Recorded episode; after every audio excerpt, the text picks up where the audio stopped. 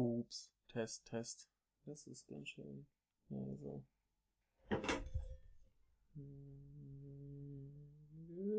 Lalalala. Das ist so leise. Hallo. Sieht man jetzt, dass ich spreche? Man sieht immer noch nicht, dass ich spreche. Das ist. Das ist ja. Das haut rein.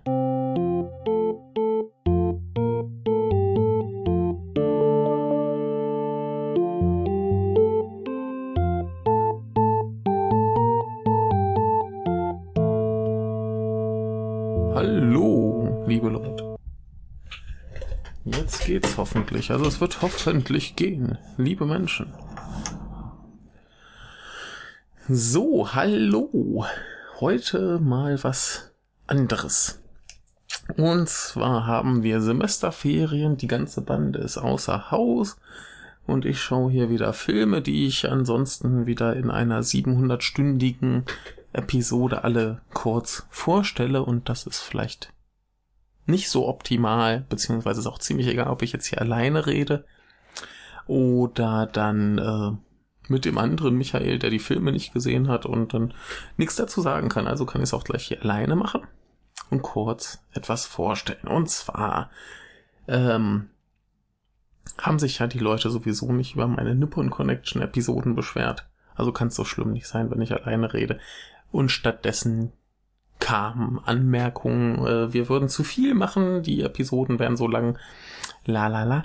Also mache ich jetzt etwas Kleines über einen Film und wenn das klappt, mache ich noch was über die Fortsetzung und wenn das klappt, mache ich noch was über die Fortsetzung und wenn das auch klappt, mache ich was über die Fortsetzung und wenn das generell einigermaßen positiv aufgenommen wird, dann mache ich sowas öfter. Ja, warum will ich jetzt über vier Fortsetzungen reden? Heute kam bei mir mit der Post ein dickes Paket von Arrow Video. Und zwar Female Prisoner Scorpion The Complete Collection. Da drin sind Female Prisoner Number 701 Scorpion, Jailhouse 41, A Beast Stable und Number 701 Scratch Song. Ähm, und zwar auf Japan, äh, auf, auf Japan, genau, auf Japanisch heißt der erste Film, über den ich heute reden würde, äh, Joshu Nanahyaku Ichigo Sasori. Sasori werden die meisten wahrscheinlich kennen aus äh, Shion Sonos A Love Exposure. Der Protagonist wird irgendwann von seinen äh, Freunden genötigt, sich als äh, Sasori zu verkleiden und als Frau quasi vor die Tür zu gehen, wo er sich dann äh, verliebt und die das Mädchen, das er sich verliebt, sich auch in ihn verliert, äh, verliebt, beziehungsweise halt in die Sasori, die er nicht ist. Und äh, warum sind hier diese vier Filme drin? Es gibt nämlich noch viel mehr. In diesen vier Filmen wird die Protagonistin gespielt von Meiko Kaji. Und später hat sie dann diese Rolle abgegeben. Die Serie war eigentlich nach dem dritten Film schon vorbei. Aber es wurde dann wohl noch ein vierter geredet. Ich habe sie alle noch nicht gesehen. Beziehungsweise den ersten habe ich mittlerweile heute gesehen. Und bin sehr gespannt. Und jetzt dachte ich mir, ich nehme zu jedem Teil etwas auf.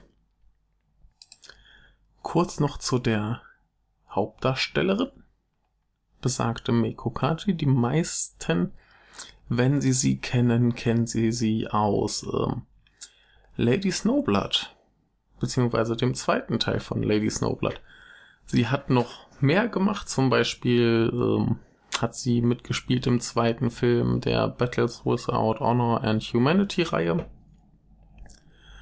Und sie hat eine Reihe gemacht namens äh, The Stray Cat Walks, äh, Stray Cat Walk, so wovon glaube ich nur ein Teil in Deutschland erschienen ist, der heißt Sex Hunter. Klingt schon vielversprechend. Sie hat äh, mitgespielt auch in einem Film aus Blind, Blind Woman's Course, äh, Curse, Curse, ah. Und äh, noch ein ganzer Haufen andere Sachen, auch ganz viel Fernsehen. Aber bekannter ist sie als äh, Sängerin. Und zwar ähm, hatte sie unter anderem das Titellied auch für Lady Snowblood gemacht. Das heißt äh, Shooter no Hana. Und das war auch in äh, Kill Bill zu hören. Da werden es die meisten kennen. Ich glaube, wenn es dann auch entsprechend. Nee, das da war es anders. Ich weiß es gerade nicht mehr genau. Irgendwo in dem Japan-Segment wahrscheinlich. Wäre logisch. Ähm, genau, und zu diesem Film hier hat sie auch das Titellied gemacht, das heißt Urami Bushi. Das Ganze ist mehr so aus der äh, Enka-Richtung. Also so sehr gefühlsduselige. Ja, bei uns wollte man es wohl Schlager nennen. Aber es klingt doch anders. Ich werde das äh, zu diesem Film auf jeden Fall verlinken, dann kann man sich das anhören. Sehr dramatisch, sehr rührselig, aber ganz schön. Ähm, genau, bevor ich anfange zu erklären, worum es geht, noch ein paar Worte zu den Beteiligten. Äh, Regie hat geführt äh, Shunya Ito und das war sein erster Film. Er hat vorher als äh, Regieassistent gearbeitet, unter anderem für Kinji Fukasaku. Und zwar, da habe ich gerade keinen. Ähm, und er hat noch gearbeitet, äh, unter anderem für Teru Oishi, den ich gerade schon erwähnt hatte. Und der ist äh, eine ganz große Nummer im äh, Pink Eger Geschäft. Pink Eger weiß ich nicht, ob ich schon mal erklärt habe. Ähm, das sind so quasi im weiteren Sinne Sexfilme. Und zwar gab es da oft von der Produktionsfirma die Vorschrift, hier so und so viel äh, Sexszenen müssen drin sein. Und am besten auch ein bisschen Gewalt. Und ansonsten könnt ihr machen, was ihr wollt. Und dann haben quasi aufstrebende junge Regisseure sich dann entsprechend ausgetobt und teilweise sehr abgefahrene Sachen gemacht. Und äh, das wurde dann entweder in, in kleinen Kinos oder äh, direkt auf Video veröffentlicht. Und für besagten äh, Teru Ishii hat er dann auch gearbeitet an einer Reihe, die heißt Abashiri Prison, beziehungsweise Abashiri äh, Bangai, Bangaichi. Und ähm, ja, dann kam ihm quasi das Drehbuch für den ersten Sasori-Film auf den Tisch, weil er sich damit halt auskannte und das so mehr oder minder ein Abklatsch von dieser Reihe war und seine Voraussetzung war dann aber, dass er das angehen kann, wie er möchte. Und wie er das angegangen ist, da kommen wir später zu. Ähm, erstmal hier noch ein bisschen zum Personal. Kamera hat gemacht ein gewisser Hanjiro Nakazawa, den ich zumindest noch kenne von äh, Kinji Fukasakus Graveyard of Honor, über den ich bestimmt auch eines Tages mal reden werde, weil der auch äh, sehr, sehr gut ist. Aber heute nicht. Ähm, ja, ansonsten waren da einige Leute beteiligt, die man heute wahrscheinlich nicht mehr so groß kennt. Die meisten haben mir zumindest nicht so viel gesagt. Äh, herausragend war da ein Herr namens äh, Shinzo Hotta, der auch heute noch irgendwie immer mal wieder äh, Filme macht oder auch im Fernsehen auftritt. Aber der ist auch mehr herausgefallen, weil er mit seiner äh, Sonnenbrille und seinem Schnurrbart ein bisschen aussah wie der Bösewicht aus äh, Hot Fuzz gespielt von äh, Timothy Dalton. Und das äh, war ziemlich cool. Da habe ich mich sehr immer sehr gefreut, wenn er quasi im Bild war. Ja, aber ansonsten ähm, gab es da viele Frauen, äh, die auch gern viel gezeigt haben, aber an die man sich hinterher dann äh, nicht unbedingt erinnert und noch weniger an die Handvoll ähm, Menschen, die quasi das Gefängnispersonal gespielt haben. Also da war noch äh, ganz cool der der Gefängnisaufseher, der wurde gespielt von, ich habe ihn hier jetzt gerade nicht mehr, egal. Der hat auch nicht mehr so schrecklich viel gemacht, das war aber auch ein ziemlich cooler Typ. Der hatte ein paar ziemlich tolle Szenen, auf die ich auch später noch eingehen werde. Ja, aber damit wäre das Personal so halbwegs geklärt. Der äh, Regisseur hat wie noch drei, äh, zwei Fortsetzungen gemacht, dann hat er die Regie abgegeben an einen Kollegen, auf den ich dann an entsprechender Stelle eingehen werde. Und ähm, hat später auch noch ein paar andere Filme gemacht, die mir persönlich aber nicht so viel sagen. Im Bonusmaterial wurden noch ein paar äh, Covermotive gezeigt. Das sah alles sehr interessant aus. Er hat übrigens auch einen äh, Lupin-Film gemacht. Äh, Farewell to Nostradamus heißt er hier auf Englisch. Den ich aber so nicht kenne. Aber es gibt deutsche Sprecher dazu, also scheint es den auch in Deutschland zu geben. Das ist ja äh, lustig. Aber da hat er sich auch die Regie noch mit zwei anderen Men Menschen geteilt, die heißen Takeshi Shiraro und Nobuo Tomisawa. Ähm, ja, interessant. Müsste man sich vielleicht mal angucken. Lupin geht ja eigentlich immer. Es ist der vierte Film der Reihe. Natürlich Anime, muss man dazu sagen. Genau, da hat er mal etwas anderes probiert, wie es aussieht. Sehr schön. Ähm, kommen wir ganz kurz dann nochmal zu dieser, nee, zu der Boxcopy später. Kommen wir zum ersten Film. Der heißt, äh, wie gesagt, ähm, auf Englisch Female Prisoner Number 701 Scorpion. Sasori ist das so japanische Wort für den Skorpion.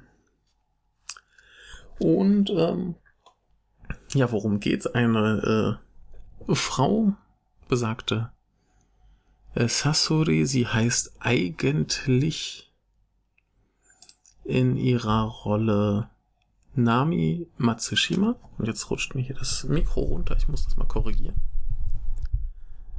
Und hoffentlich hinterher rausschneiden.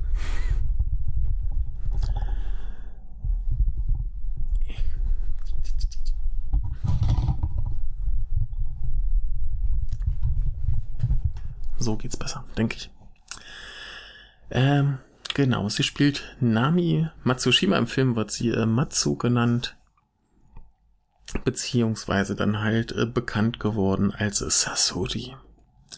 Und sie wird von einem korrupten Polizisten, in den sie sich verliebt, ähm, und einem Gangsterboss quasi benutzt und äh, in die Falle gelockt, so dass sie für deren Machenschaften quasi ins Gefängnis geht. Der Film beginnt damit, dass sie ausbricht. Und äh, ja, ihr geht's eigentlich nur um Rache.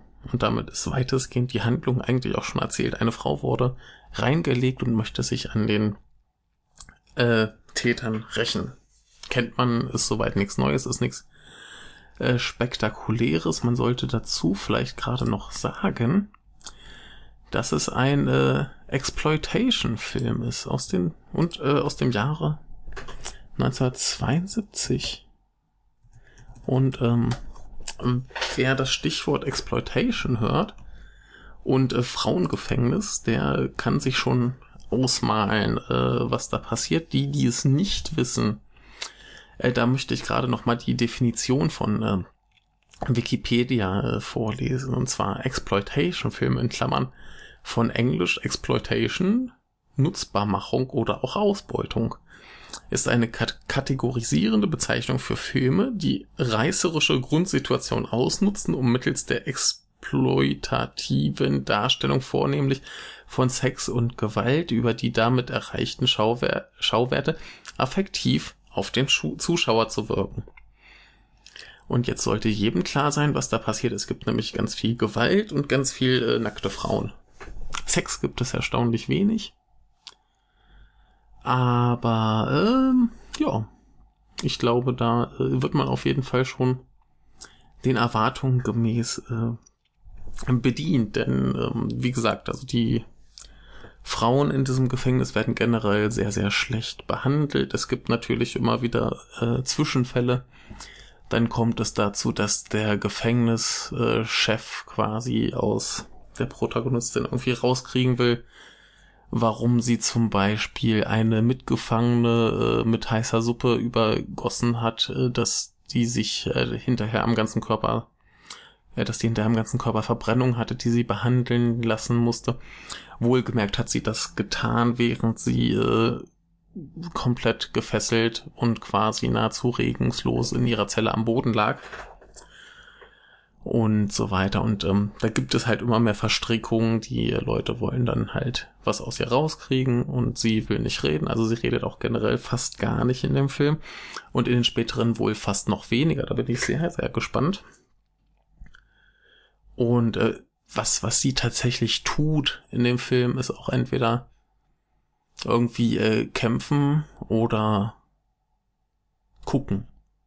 Und das ist so, also gucken ist so ihr Mittel der Wahl. Sie guckt eigentlich den ganzen Film über auch mit dem gleichen Gesichtsausdruck Leute böse an und dann weißt du, okay, dem oder der geht's äh, an den Kragen. Das ist sehr, sehr wichtig.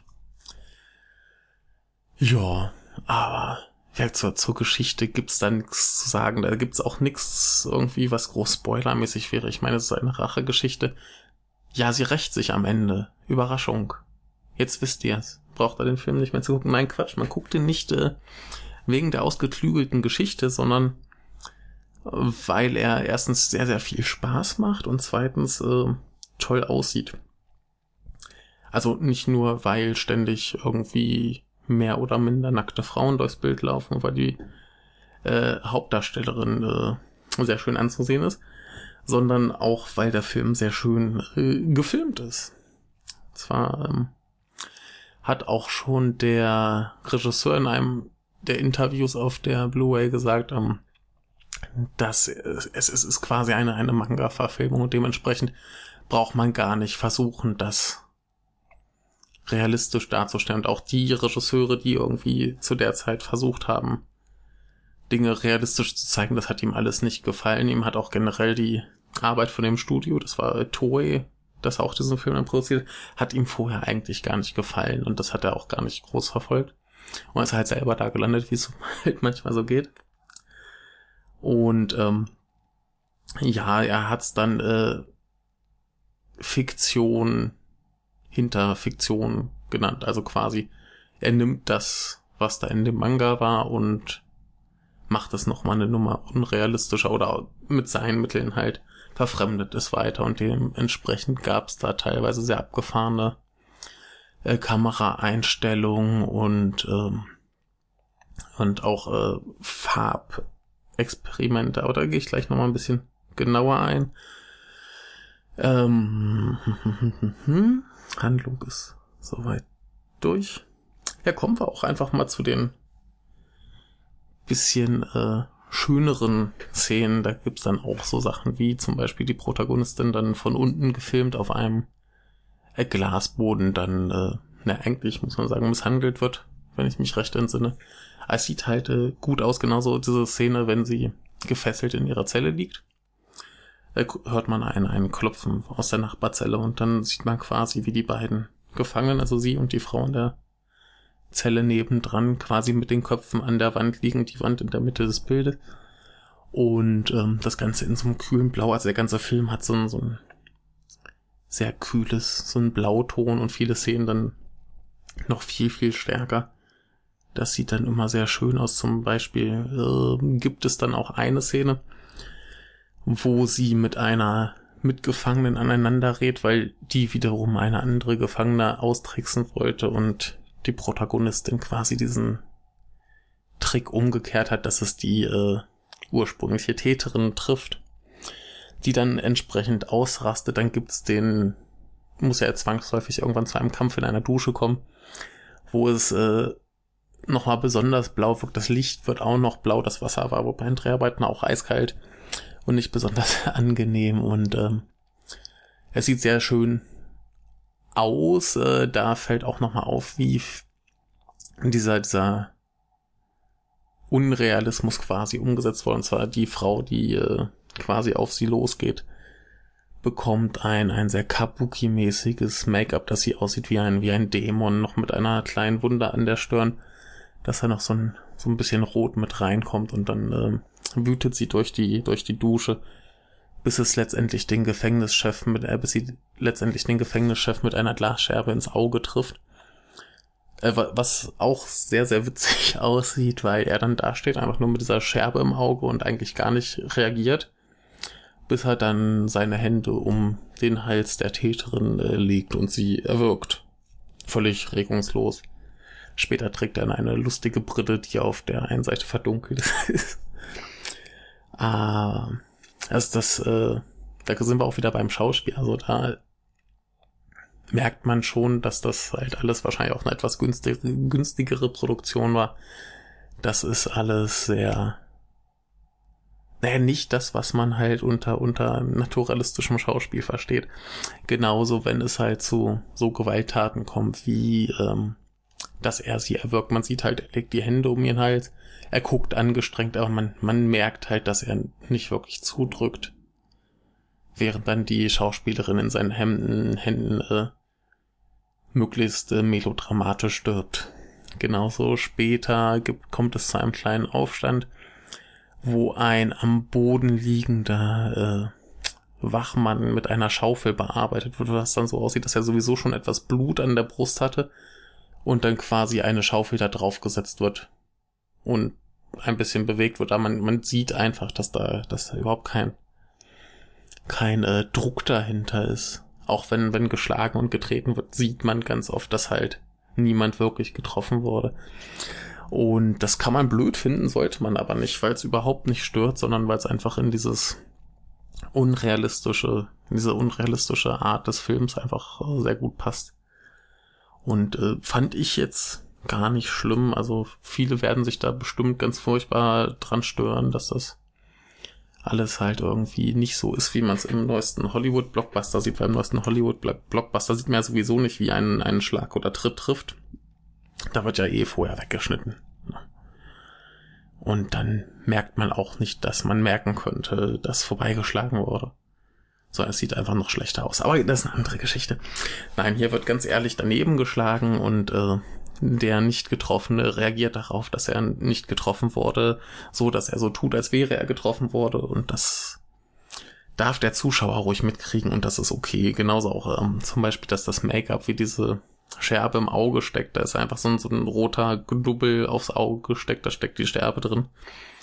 Und äh, die, die muss wirklich mitten im Auge stecken und später sieht man ihn nochmal ohne diese lustige Brille. Da hat er einfach neben dem Auge so ein bisschen zugeklebt und äh, eine Narbe draufgemalt. Das ist alles nicht so hochprofessionell, wie man sich das heute so vorstellt, aber es ist furchtbar unterhaltsam. Ähm, und um nochmal auf die schöne Optik zurückzukommen, da wirkt so ein bisschen abenteuerliche Kameraeinstellungen, gibt's auch gerne mal zum Beispiel im, im großen Finalkampf, wenn sie quasi mit ihrem äh, Oberpeiniger auf einem Dach äh, kämpft dann sieht man die beiden quasi horizontal im Bild stehen. Also stehen, also die Kamera wurde quasi hochkant gedreht, dass die beiden von links nach rechts im Bild stehen und äh, irgendwann, wenn der Kampf dann sich wieder etwas dynamischer bewegt, dann geht auch die Kamera weiter weg und dreht sich zurück. Das sind ganz, ganz äh, schöne Spielereien. Auch ansonsten gibt's sehr schöne Perspektiven. Das ist schon alles ähm, sehr schön anzusehen und man äh, erfreut sich dann doch immer wieder an so kleinen Spielereien.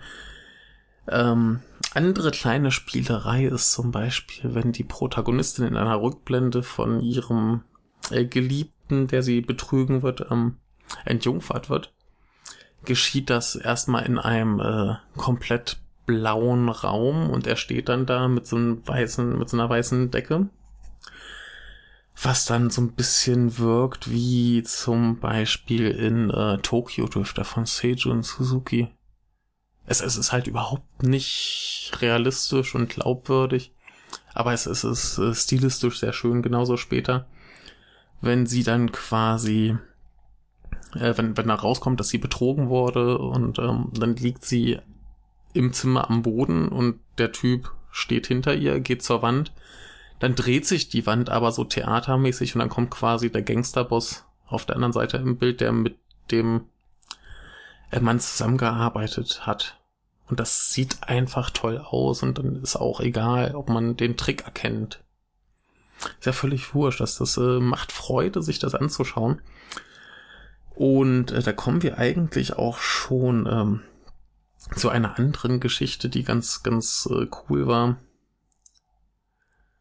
Und zwar äh, während dieser Entjungferungsszene kommt es dann dazu, dass sie etwas blutet, was ausgedrückt wird dadurch, dass diese weiße Decke ein bisschen rot wird. Und dann kommt mehr Rot, bis dann quasi dieses Blut äh, den roten Punkt auf einer japanischen Flagge bildet.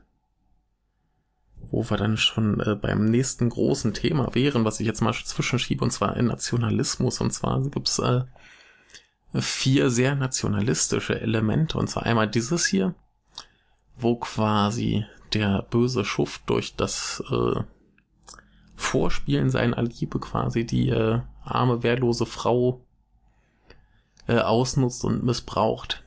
Und dann dadurch, äh, da dann halt dieses nationalistische Symbol kommt und äh, einmal dann gleich in der ersten, im überhaupt ganz zu Anfang vom Film, da kommt das, das äh, Toei-Logo, wie die, wie die Wellen an den Steinen zerschellen. Äh, kennt man äh, bestimmt aus anderen japanischen Filmen von der Firma. Und äh, währenddessen hört man schon die, die japanische Nationalhymne. Man kommt quasi der Schnitt zu einer Zeremonie, wie der Gefängnisdirektor irgendeine Auszeichnung bekommt. Und währenddessen ertönt dann der Alarm, dass sie auf der Flucht ist. Ähm, später, wenn sie dann quasi äh, im, im Endkampf ist mit dem mit dem Schuft, der sie äh, benutzt hat, dann ersticht sie ihn quasi mit einem Messer, er zieht es raus und wirft es in die Luft und dann fliegt es quasi nochmal vor einer japanischen Flagge vorbei. Ähm, und das sieht, sieht ein bisschen aus, als würde es gleich äh, noch die Flagge schneiden, was es dann äh, nicht tut, aber es, es fliegt da quasi, quasi einmal vor der Flagge lang. Und Einmal gibt es dann noch eine Szene, und zwar das äh, riesige äh, Bürogebäude, in dem der Gangsterboss äh, quasi sitzt, der mit äh, dem anderen zusammen sie quasi hintergangen hat. Äh, der hat draußen schon so ein Banal hängen, wo irgendwas steht, so irgendwie das äh, Herz der, äh, des wunderschönen Japans. Und er wird letztendlich aufgehängt und daneben gehangen, quasi an einer Telefonschnur. Und äh, das sind halt Elemente von, von Nationalismus. Aber äh, hier ist auch klar, das sind alles Elemente, die zu tun haben mit dem Bösen.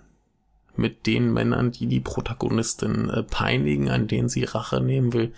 Also es wirkt ein bisschen, äh, als wäre ihr Hass auf das, das Land an sich gerichtet. Ja. Ähm, wenn wir da schon bei ihrem äh, Hass sind, es gibt wohl sehr, sehr viele Leute, die dem Film äh, ein Frauenhass unterstellen, die gute alte Misogynie. Ähm, da sollte man sich das aber mal anschauen. Ja, natürlich. Der Film zeigt ständig äh, Gewalt gegen Frauen. Er zeigt ständig nackte Frauen. Wenn irgendjemand auf irgendeine Frau losgeht, wird sie sofort ausgezogen. Aber man sollte auch bedenken, dass es in dem ganzen Film eigentlich keine positive männliche Figur gibt. Jeder Mann in diesem Film ist böse oder nicht ausreichend charakterisiert, dass man ihn als gut gelten lassen könnte, aber dann sind sie auf jeden Fall äh, Wachen in diesem Gefängnis, in dem Frauen geschändet werden und misshandelt werden. Und wenn man sich die Protagonistin anguckt, äh, ja, sie ist eine Mörderin, sie ist im Gefängnis. Und warum ist sie das? Weil sie von der männlich dominierten Gesellschaft ausgenutzt wurde und äh, hintergangen wurde. Deshalb ist sie im Gefängnis und daran nimmt sie Rache und äh, ganz zum Schluss geht sie auch wieder ins Gefängnis, wo sie dann, wie das mit Mördern so ist, wohl auch hingehört. Aber äh, sie ist eigentlich auch nur ein Opfer der Männer und eigentlich sind alle Frauen da Opfer der Männer. Wie gesagt, in dem Gefängnis gibt's keinen freundlichen Wächter, der irgendwie was Gutes für die Gefangenen tut oder so, sind alle schlecht, sie tun ihnen allen Gewalt an. Und dementsprechend sind halt auch die Frauen mal mehr, mal weniger äh, schlecht, aber da kann man es denen ja kaum übel nehmen, wenn die da irgendwie im Gefängnis äh, noch verrückter werden, als sie vorher vielleicht schon waren. Aber da gibt es unter den Frauen wenigstens ein paar Lichtblicke. Also ein paar versuchen halt wirklich nur irgendwie die Zustände, also später, wenn es zum Aufstand kommt, versuchen die dann auch äh, diese, diese Misshandlungen zu beenden. Das fordern sie quasi von den Wachen. Und es gibt äh, eine Frau, mit der die äh, Sasori tatsächlich befreundet ist. Und es gibt noch eine andere, mit der sie sich gegenseitig helfen und so weiter. Also da gibt es tatsächlich irgendwie sowas wie Freundschaft. Sehr lustig ist auch der Gefängnisdirektor schickt irgendwann eine Polizistin quasi zu ihr in die Zelle, die sich als Gefangene ausgeben soll und dann ein bisschen aushorchen soll, wie sie da zum Beispiel diese Suppengeschichte, die ich vorhin erwähnt, gemacht hat und ähm, warum sie sowas tut und so weiter. Und die stellt da halt ihre Fragen und anstatt dass, dass die Protagonistin darauf eingeht, verführt sie sie und hat äh, Sex mit ihr. Und ähm, das ist wohl so schön, dass hinterher die Polizistin da im Büro steht und sagt, ah, ich habe nichts rausbekommen, lassen Sie mich aber noch mal unbedingt da rein, ich muss wieder zurück, ich muss zurück zu ihr. Und dann äh, wird ja auch äh, die die Bluse aufgerissen und sie hat überall noch die äh, die Knutschflecken, also in diesem Fall waren es mehr äh, Lippenstiftabdrücke. Ich weiß nicht, ob Gefangene unbedingt äh, Lippenstift tragen oder ob der, also wie gesagt, wir sind ja hier eh in einem sehr unrealistischen Film quasi. Die äh, Kussmale, wie auch immer sie zustande gekommen sein mögen, es sind überall auf ihrem Körper. Und auch sie wird dann natürlich äh, vom, vom Gefängnisdirektor geschlagen und beleidigt. Sie sollte sich schämen, äh, was ist sie denn für eine Polizistin und so weiter. Aber äh, ja, sie hat sich offensichtlich äh, sehr wohl gefühlt bei der Protagonistin. Also wie zwischen den Frauen gibt es sowas wie Liebe oder Freundschaft, auf jeden Fall irgendwie Zuneigung in irgendeiner Form, während die Männer anscheinend höchstens Geschäftspartner sind. Und sie sind halt durchgehend schlecht. Es gibt keine guten Männer. Und in dem Ganzen finde ich es etwas komisch, wenn man dem Film halt Frauenhass vorwirft. Also wenn dann halt viel mehr Männerhass. Aber ähm, ja, es ist halt, wirkt auch gerade im Zusammenhang mit diesem Nationalismus, ist es einfach ein Werk eines Regisseurs, der mit der politischen Situation in Japan unzufrieden ist und das anprangern möchte. Und das halt durch einen Film macht, klar, der dann wiederum die Grundsituation aus ausnutzt, um anhand vom Leid der Frauen irgendwie Unterhaltungswert zu ziehen. Klar, das muss man nicht mögen, aber das ist halt nicht frauenverachtend. Das Ding ist halt auch, dass die Gewalt an den Frauen eigentlich so nicht wirklich äh, nicht so lustig ist, dass man sich, dass man da irgendwie Spaß dran haben könnte. Also das ist dann schon schlimm, wenn ihr, wenn irgendwie eine erschossen wird oder gut, wenn die eine Frau da die äh, Böse, nachdem sie sich in den Kabuki-Geist verwandelt hat, erwirkt wird. Das ist schon witzig, schon allein wie der, weil der, weil der äh, Gefängnisdirektor mit seiner Scherbe im Auge einfach völlig emotionslos und äh, ohne jeden Groll oder was einfach äh, drauf loswirkt. Aber generell ist die Gewalt jetzt nicht, nicht so witzig, nicht so schön. Also das ist jetzt nicht, dass man sich das anguckt und sich denkt, geil, jetzt kriegt die Alte hier wieder aufs Maul. Das definitiv nicht. Ich meine, klar, es ist ein, ein unterhaltsamer, spaßiger Film, aber die Gewalt darf auch schon mal ein bisschen wehtun. Und wirkt dementsprechend äh, dem ganzen Frauenhass zu äh, vorzuwerfen, ist absurd. Also sollte man nicht machen. Man muss es halt nicht mögen, wie das dargestellt wird, aber ja, man kann es halt auch übertreiben. Aber kommen wir noch zu ein, zwei Sachen, die ich äh, schön fand. Äh, ich erwähnte ja schon, dass es ein, ein Aufstand im Gefängnis gab. Und ähm, da wird auch nochmal klar gemacht, dass die Protagonistin härter ist als alle. Sie ist härter als alle Frauen, alle Männer, alle zusammen. Und zwar äh, bekommen die Gefangenen eine Kollektivstrafe. Sie sollen ein. Also es geht erst los, dass sie irgendwo in einer Grube äh, Löcher ausheben sollen und dann die wieder zuschütten. Als das nicht hilft, äh, machen sie es ein bisschen anders. Da sollen sie zusammen ein großes Loch ausheben, irgendwo im Gefängnishof. Und das machen sie halt und äh, hilft auch nicht. Und irgendwann beschließen sie dann, dass die anderen Frauen abends dann gehen dürfen. Und die Protagonistin muss die Nacht weiter schaufeln, bis sie irgendwann redet. Macht sie natürlich nicht. Sie schaufelt die Nacht durch. Nächsten Tag werden wieder die anderen Frauen rangekarrt müssen wieder mit schaufeln, diesmal in Schichten und dann irgendwie klappt das auch immer noch nicht. Und äh, letztendlich heißt es dann, dass sie dann unten in dem Loch steht und die anderen oben im Kreis drumrum und das Loch wieder zuschütten. Was dann auch, äh, was ich äh, in den Begleitinformationen äh, gelesen habe und was natürlich absolut stimmt, das erinnert ein bisschen an die Frau in den Dünen, wo die äh, Frau, bei der der Protagonist landet, in einem Haus, in einem Sandloch lebt und ihr eigentlich, eigentlich ihr ganzer, ganzer Tagesablauf nur darauf beschränkt ist, halt dieses Loch wieder frei zu schaufeln, was langsam zuläuft.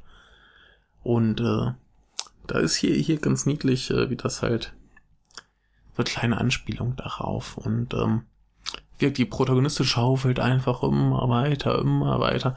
Und irgendwann, wenn sie dann doch mal nach irgendwie zwei Tagen des Schaufelns und einer, also zwei Tage und einer Nacht des Schaufelns, äh, umfällt und im, in dem Loch liegt und äh, die Wachen dann handgreiflich werden wollen, dann äh, eskaliert das natürlich. Oh, ich sehe ja übrigens gerade, dass das Titellied äh, auch in Kill Bill war. Ich erinnere mich gerade nicht mehr. Ich muss Kill Bill noch mal gucken. Egal, äh, da eskaliert es dann natürlich und äh, wir haben aber gesehen, also die, die anderen Frauen, die wurden alle schon aggressiv, weil die halt schon Blasen an den Händen hatten und nicht mehr konnten und sie steht da und schaufelt und schaufelt und schaufelt und die Männer stehen alle völlig verzweifelt daneben. Wie kann die das wieder schaffen? Und äh, dementsprechend haben wir hier eine zumindest, also vielleicht nicht unbedingt positive Figur, weil sie ja doch letztendlich eine Mörderin ist, aber zumindest eine sehr, sehr starke Frauenfigur. Was äh, ganz schön ist. Und noch eine andere Referenz gibt es gegen Ende, wenn sie dann doch aus dem Gefängnis kommt und äh, Rache an ihren Peinigern nimmt, dann äh, wird jeder dieser Peiniger kurz vor seinem Ende so in grünes Licht getaucht. Und das ist wohl, wie ich gelesen habe, eine äh, Anspielung auf eine der Kaidan-Verfilmungen, also so Geistergeschichten. Und ab, selbst wenn man das nicht mitkriegt, wie ich, äh, dann äh, sieht das zumindest sehr schön aus. Also generell die ganzen äh, Farbspiele sind auch sehr schön. Eine Szene gibt's noch, da liegt sie in ihrer Zelle, man sieht's von oben und dann ist natürlich nur sie beleuchtet oder sie sitzt am Zellenfenster und die Sonne scheint rein. Da sieht's dann auch ausnahmsweise gut aus, wenn das Bild blau und orange ist. Weil es ist dann nur ein Moment und der ist sehr schön, weil das äh, schöne orangene Tageslicht in die finstere, kalte, blaue Zelle äh, eindringt und es in äh, Wärme hüllt, ihr Gesicht, wie sie dann nach draußen guckt. Das ist sehr, sehr schön und äh, da ist das dann auch gerechtfertigt, nicht wie in anderen Filmen, die einfach komplett so sind. Ja. Was gibt es noch? Ich gucke auf meinen Zettel. Ich habe mir ausnahmsweise Notizen gemacht, dass ich nicht zu viel Unsinn rede. Aber äh, ich habe mir sonst nichts aufgeschrieben. Also sage ich nochmal ein paar Wörter zu der schönen riesigen äh, Box von Arrow. Sie ist äh, limitiert auf, ich weiß gerade gar nicht wie viel, tausend Stück. Ich glaube entweder 3500 oder 5000, eins von beiden. Jedenfalls sind da drin besagte vier Filme auf äh, Blu-ray und DVD. So klingt das. Und äh, mit ganz viel Bonusmaterial. Also beim ersten Film war es jetzt ein Interview mit äh, Gareth, Evan, Gareth Evans. Das ist der Regisseur von äh, The Raid und The Raid 2. Und das war ganz spannend. Dann ist noch ein Interview mit äh, dem Regisseur drauf und noch eins mit seinem Regieassistenten. Und die waren alle sehr schön und ähm, informativ. Ich glaube, das mit Gareth Evans war knapp eine halbe Stunde, die anderen beiden ungefähr eine Viertelstunde. Das ist schon ganz schön. Und in der Box ist äh, dazu noch ein doppelseitiges Poster. Das eine ist auf jeden Fall das Poster vom ersten Film. Bei der anderen Seite bin ich mir gerade noch nicht sicher. Das werde ich vielleicht dann später aufklären. Oder ich kann mal gucken. Nee, da steht, glaube ich, also ich glaube, das ist dann vielleicht auch nur. Obwohl, nee, das ist dann wahrscheinlich der vierte. Wartet, wartet, ich krieg sie. Ja, das ist das vierte. Also, wir haben ein Doppelposter, einmal zum ersten Film und einmal zum vierten Film. Man muss sich dann leider für eine Seite entscheiden, wenn man es aufhängen möchte. Ich weiß noch nicht, ob ich das kann. Also weder das Aufhängen noch das äh, Entscheiden. Und dazu gab es noch ein Büchlein.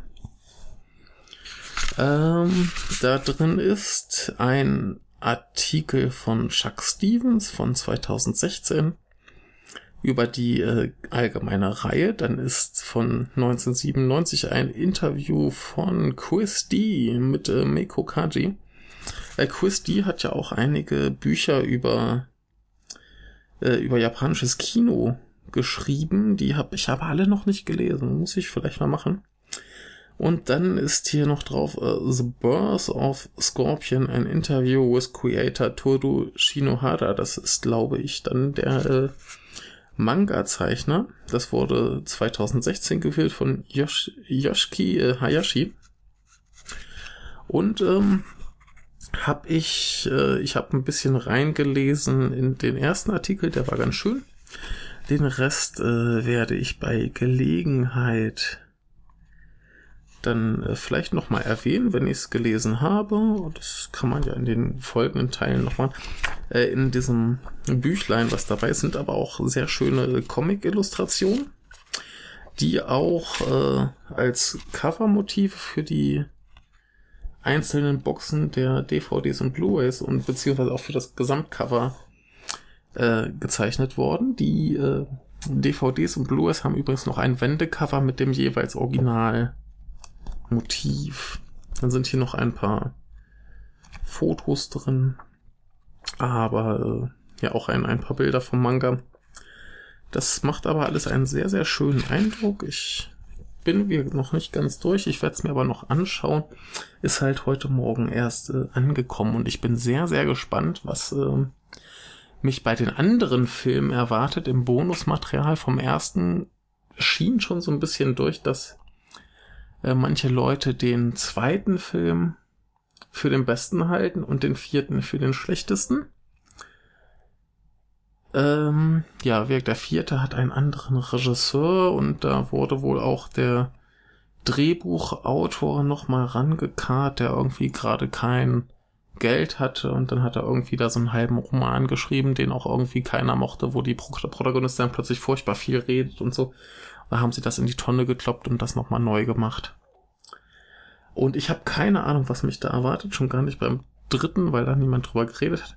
Was ich noch ganz schön fand, war ähm, äh, bei dem jetzt in dem Bonusmaterial beim Interview mit dem Regisseur sagte er, er wäre von einem aufstrebenden deutschen Regisseur äh, angeschrieben worden und der hätte wohl gesagt, er bewundert diese Filme für ihre äh, so besonders japanische Art und hält das aber selber für ganz großen Quatsch, weil er sich eigentlich eher so beeinflusst sieht von äh, deutschen Regisseuren, also von so Filmen wie äh, Das Kabinett des Caligari oder äh, die Filme von Fellini oder Ingmar Bergmann und so Sachen.